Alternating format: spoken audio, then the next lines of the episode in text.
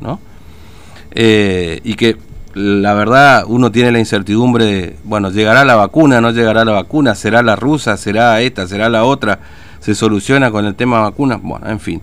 Eh, así que en un rato estaremos hablando, a ver qué, qué va a pasar con el tema varados, cuántos son los que esperan ingresar, cuánto tiempo estima la provincia que van a ingresar y ahí podemos ir este, analizando implícitamente por lo menos cuánto más vamos a vivir en esta situación, ¿no? Bueno, eh, 9.43 de la mañana. En Clorinda, ustedes saben que hay un bloqueo a esa ciudad, eh, un bloqueo muy fuerte, eh, inclusive con este, situaciones que son este, cuestionadas por la ciudadanía de Clorinda. Eh, y ahora en estas horas se ha conocido una situación que ha ocurrido con Fernando Martínez, este chico que falleció en Clorinda en estas horas, y que en pleno velatorio intervino la policía de la provincia. Tiene la amabilidad de atendernos Natalia Cuña, que es hermana de Luis Fernando Martínez. Hola Natalia, buen día. Fernando te saluda aquí en Formosa. ¿Cómo estás? Hola, sí, buenos días. Buenos días. Y acá andamos dentro de todo, mm. por lo que hicieron anoche. Bueno, ¿qué pasó? Contame, Natalia, ¿qué, qué fue lo que ocurrió? Y mire, mi hermano tuvo un accidente, digamos, el, este sábado hizo ocho, ocho días.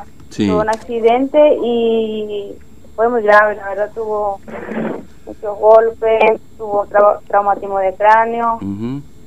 eh, el estómago, en realidad muchas cosas, se le complicó y bueno, falleció.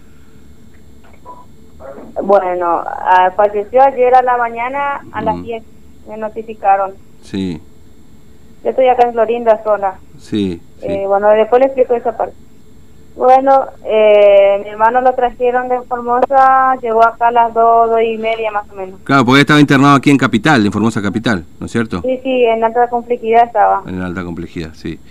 Eh, ¿Y ustedes no pudieron viajar a verlo? Te pregunto esto antes, perdón Natalia, ¿no? Pero ustedes no pudieron viajar porque estaban en Clorinda, ¿no los dejaban ir por este tema del bloqueo tampoco? No, no, no, no, por ningún motivo. Bueno, eh, bueno, primero le cuento una parte porque si no, no, me va a entender. Sí. Bueno, el, hermano llegó tipo dos y media de la tarde, fuimos a hacer toda la, los papeleos en la funeraria, bueno, se encargaron ellos. Mm. Lo trajeron acá tipo cinco de la tarde. Lo estábamos velando, yo ya había pedido permiso en la comisaría, me dijeron que sí, y con protocolo que no había problema. Sí. Bueno, mandan un poco por ahí. Bueno, y agarro, eh, como le digo, acá me están ensayando, disculpe. Sí, no está bien, no hay problema. Este, y, eh, bueno, eh, bueno luego estamos haciendo el velorio tranquilamente acá familiares y amigos íntimos nada más. Mm. Por lo cual entraban, salían, entraban, salían, así. o sea, respetando el protocolo que ellos nos dieron tipo seis y media de la tarde viene, ya no dejan entrar a nadie, a nadie, no dejan salir a nadie. Bueno, igual, decidimos respetar la decisión de, de, las autoridades, digamos. Sí, ¿qué, qué fue la policía? ¿Estuvo ahí? Bueno, sí, no, toda toda la tarde, tipo como si fuera un delincuente acá, una dos patrullas con diez policías acá enfrente de casa. Mm. Y bueno, tipo siete, tipo diecinueve y cuarto viene el comisario Vera viene y me notifica que tiene que llevar el cuerpo a enterrarlo, porque el protocolo es cuatro horas y a mí nunca nadie me dijo nada de eso. Y yo ya había faltado con la funeraria para las nueve de la mañana salir de casa con el cuerpo de mi hermano. Mm. ¿Entiendes? Sí, sí. Y me vinieron de repente a decir cualquier cosa, o sea, bueno, yo le digo, bueno, si tiene la orden, ya no tengo problema a pesar de que sea de noche, le digo, pero no creo que esta hora en el cementerio te atiendan ni, ni haya nadie. Y me dice, no, allá, la orden está allá en el cementerio, tienen los otros policías y ya están ahí lo que van a acabar, que ya está todo. Mm. Bueno, le digo, si, si es así, si tiene la orden, yo no tengo problema, está bien. Bueno, pues luego vamos al cementerio. Sí. Con lo cual yo me adelanto de la ambulancia porque me mandaron una ambulancia nada más para, para llevarla a mi hermano. Diciendo que yo pagué toda la funeraria, pagamos todo. Bueno. Sí. Y bueno. Y, esto fue 7 de la tarde más o menos, sí. No, y fuimos, llegamos al cementerio, yo me adelanto de la, de la ambulancia, llegué primera y le, le pido la, la orden a los policías, le digo, tienen la orden, me dijeron que usted tiene la orden para sepultar a mi hermano ahora, a esa hora de la noche, le digo. Mm. Y me dice, no, eh, nosotros no tenemos, tiene tiene el comisario Vera, o sea que le pasó la pelota al que me dijo que ellos tenían. Bueno, le digo, eh, vamos para que venga Vera y vemos qué hacemos.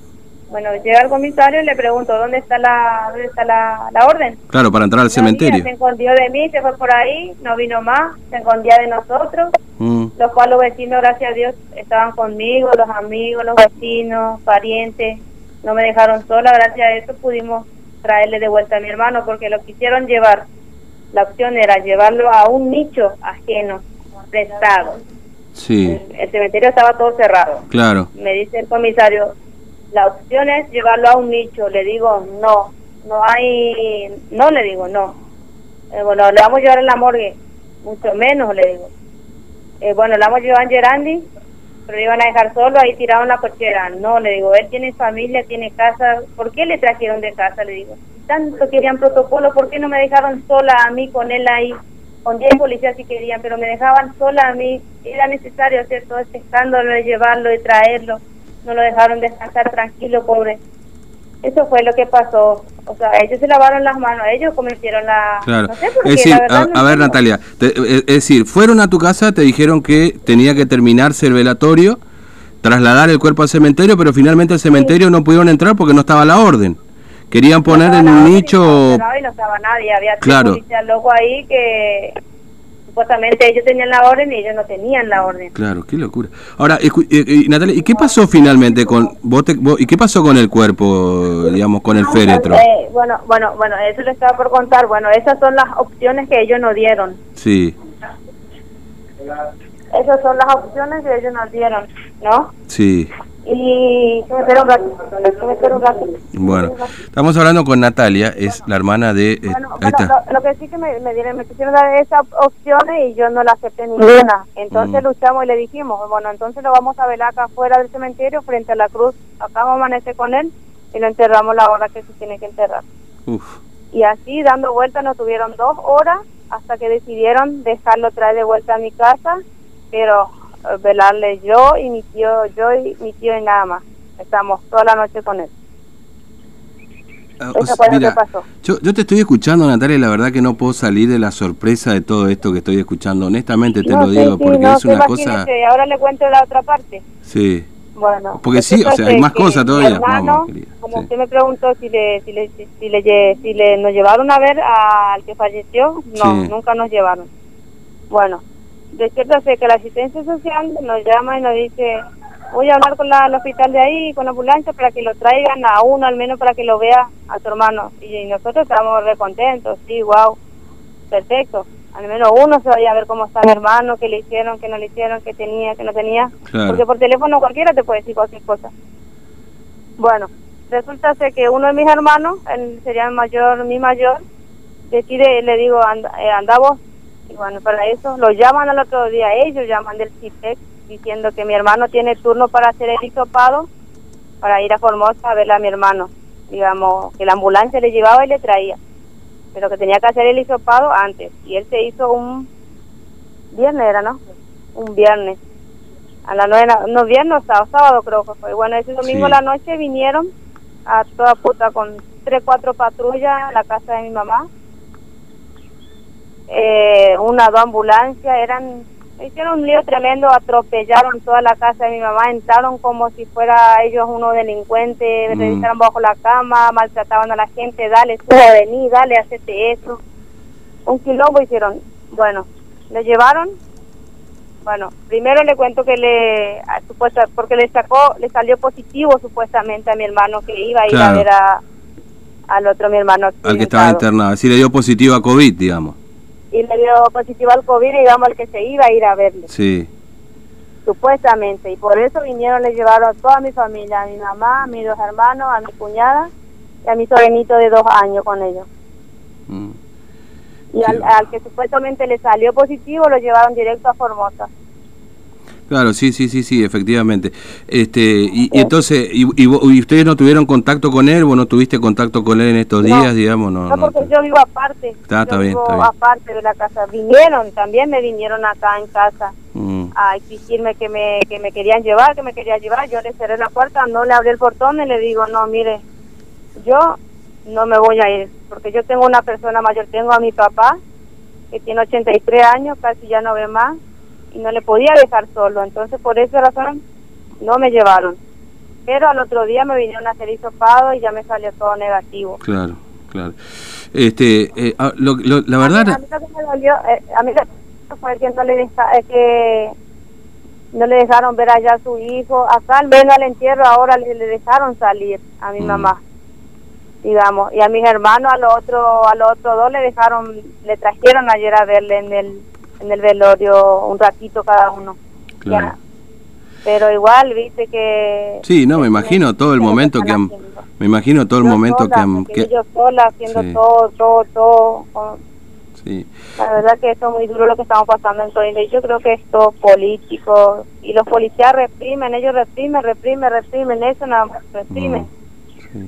Ahora, eh, finalmente pudieron enterrar a tu hermano Natalia el día de hoy. Y como le digo, anoche lo trajimos, me, me dieron el permiso, o sea, llevamos un acuerdo de, traerlo a mi casa de vuelta y de verlarlo, de verlarlo yo sola y mi tío, o sea, nosotros dos y mi hermano que estaba, ¿no? Y esta mañana lo enterramos a las ocho y media y salimos de casa. Claro. Uf, qué situación han vivido, ¿no? Me imagino todo esto, esto es una cosa, la verdad, Natalia, no sé, eh, me imagino que con el tiempo, no sé si te, largaste a llorar, una no madre, sé. Una madre de 65 años encerrada ahí y no poder despedir como gente a su hijo, es lo peor, o sea, como humano me, es lo peor. Mm. Eh, no, y además toda la situación, digo, porque llevar el cuerpo, traerlo, ponerlo, sacarlo, que tenía permiso, que no tenía permiso, esto o sea, es, no respetar una situación que ustedes estaban atravesando. Quién, quién, actuó mal acá? La verdad que yo no sé, pero esa, esa yo le cuento la, la realidad porque me enteré que ellos están, o sea, que los policías estaban diciendo otra cosa, pero que nada que ver. Mm. E, incluso en el video que se grabó anoche frente al cementerio, uno de los jefes que se llamaba, no acuerdo, Palacio, ¿no era? Palacio creo, dice, decía... De, que nosotros no respetamos el protocolo y ahí le saltamos la cara, le dijimos que no, que no, que no sea cara dura, que nosotros respetamos, le dijimos, no nos dejaban entrar ni salir en la casa del chico. Uno. Y, ¿cómo le digo? Y decía que por COVID, que, bueno, ¿y por qué no nos dijeron de entrada eso? No, nos ilusionaron a hacer un velorio tranqui y después nos vienen a las siete y cuarto de la noche queriendo enterrarle a las ocho a mi hermano. Uno era el jefe del departamento y el otro era el, oficial Vera. Eh, Sí. Bueno, Natalia, eh, te agradezco que nos hayas atendido, este, la verdad en este momento, además, porque... Gracias por, por, por, ayudarnos a sacar eso al aire, porque la verdad que nosotros acá, acá en Clorinda se guarda todo, se comen todo, todo es política, como te digo, estando no reprimen, no tienen como leprosos, la verdad que la verdad que estamos mal en Clorinda y estamos pensando hacer una marcha, algo acá todo Clorinda para ver si, salimos de este encierro, la verdad, porque ya, no podemos andar así, no se mm. puede vivir eh, Natalia, gracias, eh, muy amable, que tengas buen día. Vale, igualmente, gracias. Bueno, Natalia Cuña es hermana de Fernando Martínez, conocido este, en, en, Clorinda, eh, Luis Fernando Martínez, alias Titino, así lo conocían. Bueno, hace dos semanas tuvo un incidente vial eh, en un lomo de burro, ahí en la avenida Néstor Kirchner, en un reductor, aparentemente cayó y bueno, tuvo algunas lesiones y falleció después de casi dos semanas de estar internado en la alta complejidad. Por supuesto, como era de Clorinda, lo trasladaron a la alta complejidad, sus familiares no podían salir de Clorinda, salvo este uno que intentó salir para venir a verlo y le dio además hisopado positivo, ¿no? Para COVID-19. Y termina falleciendo este Fernando Martínez. En todo este episodio, que si sería una película de humor negro uno se reiría, pero no lo es, es la realidad. Eh, a veces uno no, no, entiende la falta de sentido común en todo esto. Honestamente, estuvieron paseando el, féretro con el cuerpo de Fernando Martínez por Clorinda porque lo querían llevar al cementerio a la noche a velarlo. En el cementerio no había nadie. Eh, esto es insólito.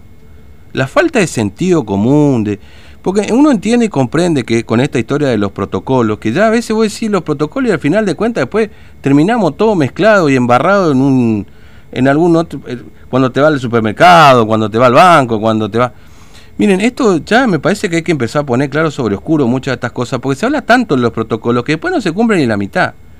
Porque ¿acaso no tendría que ya la funeraria saber cómo funciona este tipo de cosas y haberle advertido a la gente cómo es este asunto?